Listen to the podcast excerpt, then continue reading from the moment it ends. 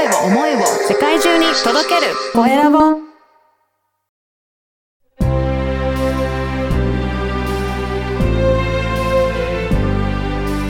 経営者の志。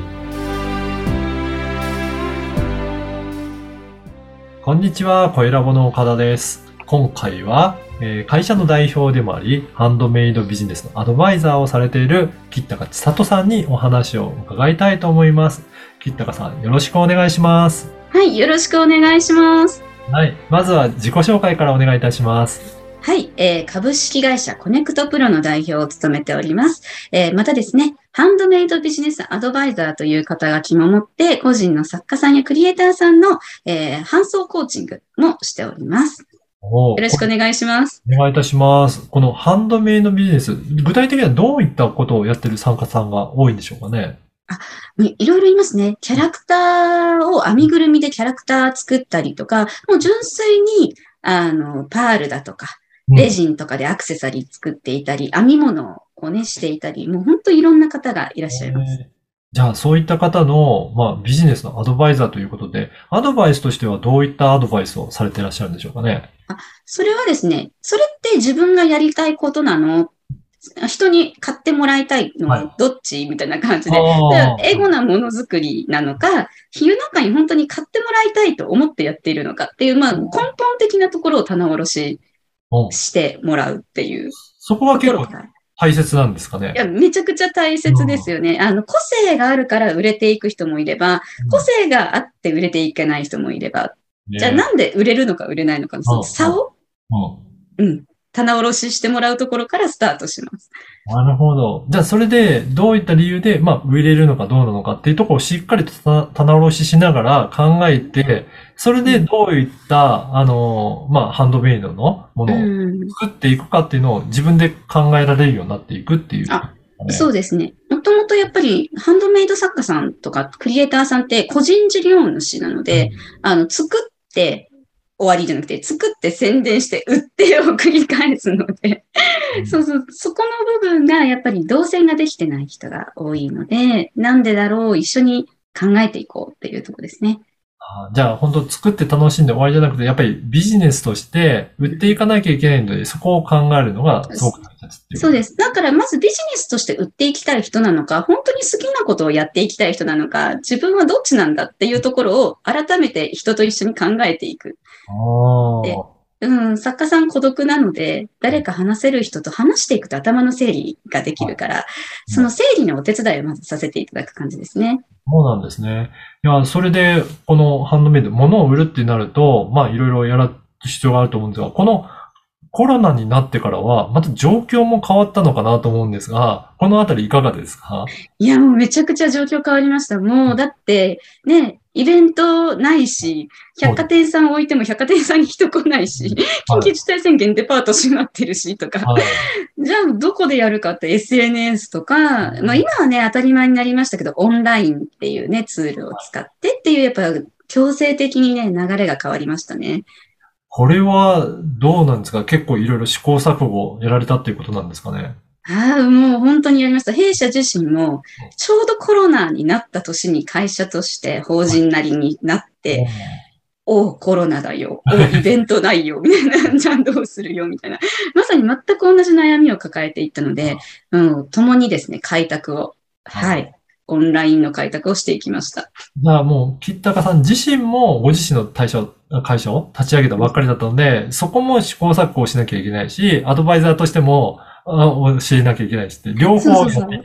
とですか？そうなんですよ。で、なぜ私、ハンドメイドのアドバイザーやってるかっていうと、あの、私自身がまだ専門学校で、そういう雑貨やアクセサリーとかを基礎から教えて、販券だとか、販売だとかっていうのまで教える、まあ、教員をしているんですね。で、はい今はその雑貨っていうところからゲーム &CG といってちょっとまたジャンルが移りゆくんですけど、そういったその1から0の流れを作ることを教えていたので、あの、そういった肩書きを持って、で、それも絡んで法人化をして、でもコロナだと。うん。じゃあ、これはその CG とかそういうオンラインっていうところのね、分野を、強みを生かして組み付けていこうみたいな。おーあじゃあ、いろいろそういったオンラインならできることとか、あの、まあ、リアルだとなかなか難しいことをいろいろ映りながら、んや、過ごしていったっていう。そうですね。そうです、そうです。講師の局面も学校自体に集まれないので、うん。じゃあどうやってオンライン授業を運営していくか、アナログな先生、じゃあどうやってオンラインしたらいいかって結構ざわざわしてたんですけど、その時にもういち早く Zoom っていうツールを使って、はい。あの、生徒たちをオンラインに集めてうん、あの、先生たちにこういう機材買ってこういうふうにつなぐとできますよってアドバイスしたいっていうふうに、そう当時、もう初っ端から結構やってて、はい。だこれも会社に活かせるんじゃないかっていうのがね、あったんですね。うんうん例えばどういう感じで、その会社には活かしていかれたんですかね？もう、今やね、皆さん聞き慣れてる人も多いんですが、オンライン展示会とか、自分たちでオンラインでイベントをやるっていうところに活かしていきました。なるほど。そうですよね。今もうこうやってズームで、えー、つないで、えー、イベントしたりとかっていうのも、まあ増えてきましたけど、開始したそのコロナの当初は、なかなか使い方も慣れない中なので、いろいろ苦労があったのかなと思いますけど。いやもう、ズームというものを調べまくって、はい、何ができる、何ができないを、もう本当に PDCA 回して、どうやったらお客様が入りやすく、ログインしやすいかとか、うんどうやったら出店者さんが自分の商品を見せられるのかとか、うんもういろんなとこをヒントに参考にしましたね。あーじゃあ本当に扱うものから扱う手段までいろいろなものを試行錯誤を進めていったっていうことはい。そうです、そうです。ええやっぱりこれは、あの、今のそのビジネスにも、その試行錯誤は生きているっていうことですかね。もう生きてますね。でさっきもこう、やっぱものづくりなので、一回作って成功するってないんですよ。うん作って、ここが悪いね。じゃあここ改善したらってもう、か、もう改善改善の繰り返しなので、それは事業でも同じで、やっぱ A 案ダメなら B、B がダメなら C って、あらかじめダメ元で数パターン用意して、何が当たるかを常にこう、潜らた時のように、あの。はい、当たりを引き寄せていく。ああ、やっぱりそこのプロセスがすごく重要になってくるっていうことなんですかね。そうですね。はい。うん自分にでき得る限りのうん実験のプロセスを用意して、地道に一つ一つ試して、うん世の中に求められる当たりを引き寄せていくっていう。はあ、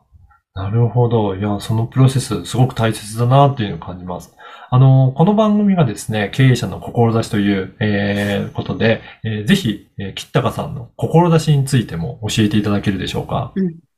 そうですね。私は基本ノーとは言わないっていう。あの、できますかって聞かれて、いや、できないですは言わずに、うちではこれはできないけど、この方法ならできるかもしれませんって言って、何かしら、あの、求められたことに対して試行錯誤を繰り返す案は打ち返しますっていうのを、まあ、モットーにうん。しています。なるほど。ノーは言わない。うんやっぱりそこはビジネスをする上でもすごく大切なことになってるっていうふうに感じてらっしゃいますかね。あ、そうですね。やっぱりそれは信頼を得るっていうところですね。もう自分がお店に行った時に注文して、あ、もうそれうちでは無理ですって、あ、そうなんだって終わっちゃうって、そこで関係終わっちゃうので、あの、なんとかしてお客様の希望を叶える努力をする。それを重ねてやり取りしていくっていうのは、やっぱり信頼貯蓄というか、それをまあ積み上げていくことによって、あの人に言えば、どうにかなるかもしれないって思い出してもらえる存在として、あの、コネクトですね。つないでいく、続いていくっていうところが、心情ですね。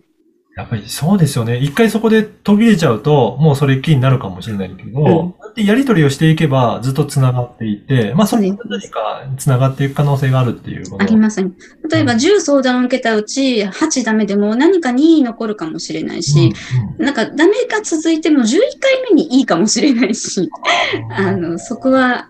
コツコツと、あの、当たりっていうか、正解を引き寄せていく。なるほど。うんそういうふうにいろいろと当たりをつけて、えーやっていらっしゃるんですけど、今、じゃあ残っていって、そのいろいろ試行錯誤した結果は、どんな感じで、なんか、やられてるんでしょうかね、事業として。そうですね。オンライン展示会にいろんなことを試行錯誤した時に残ったのは、やっぱりやり方と仲間が残りました。そこで知り合った経営者とか作家さんの仲間ですね、が残って、それはお会いしたことなくてもリアルで、未だにイベントという形でリアルが戻ってきたイベントという形で残っていて、うん。で、あとはですね、非接触型の商売何かって考えたときに、やっぱりカプセルトイ、ガチャポンが残りました。今ね、第4次カプセルトイブームなんですけれども、はい、はい。そこに、はうん。い、生き残りと、で、そこのいろいろなカプセルトイの商品を考えて出していってるっていうことす。そうです、そうです。その中で、えーいろんな作家さんってやっぱ作家って手を止めると技術って衰えていくんですよ。停滞する。で、それを何とかして手を動かし続けるために何かできないかなって思って、でうちの会社の主軸が水引き事業があるんですけど、で、その水引きを何か組み合わせられないかなと思った時に、カプセルトイの商品をたくさん作ってうん出そうみたいな。うん。へえ。じゃあそれをいろんな、あのー商品作っていって、で、今、世の中に出していってるっていう。そうです作家さんもそこに入っていって、いろんなはい商品が入ってるっていうことなんですね。そうです。作家さんに作って納品していただいたり、そのパーツを作って、パーツをまた組み立てる人がいてっていうふうに、連携作業をしたり、単独作業だったり、はい。いろんな種類を出すことによって、少しずつみんなで力を蓄えていくっていう。ああ、すごいですね。いろいろやり取りしながら残っているのが、そういったカプセルトイでガチャポンって残っていってっていう、そういったところまでたどり着くっていうところが、うん。やってこれだっていうことなんですね。まあそれも残ったのが、まあ前職の営業もやってたんですけど、営業時代にひいきにあのしてくださってる書店さんがあってはい、その書店さんがイベントをやりたい。何かできないか。じゃあカプセルトイどうですかっていう。うん、うん。で、うちの会社からもう機材、その時は無料でリースして機材ね置くので、カプセル追加させてくださいって言って、それがヒットして、もう3年半ぐらい続かせて、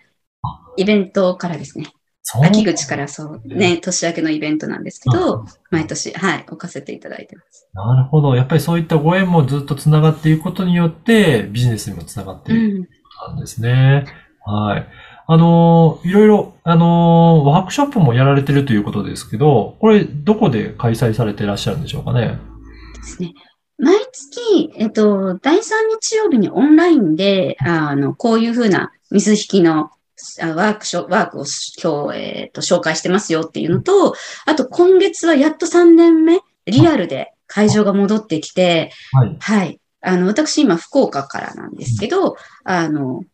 東急ハンズの博多店さんで、この夏、ワークショップをリアルで、はい、させてもらえることになりました。はい。ぜひね、あのもし行かれる、あの、ことがあれば、あの、このポッドキャストの説明欄に URL のリンクを貼らせていただきますので、ぜひそこから、えー、お届けいただければと思います。あと、キッタカさんのホームページとか、インスタグラムの URL も掲載させていただければと思いますので、ぜひちょっと興味あるなっていう方は、そこの URL からチェックいただければと思います。はい。本日は、えーハンドメイドビジネスのアドバイザーをされている、えー、キッタカ千里さんにお話を伺いました。キッタカさん、ありがとうございました。ありがとうございました。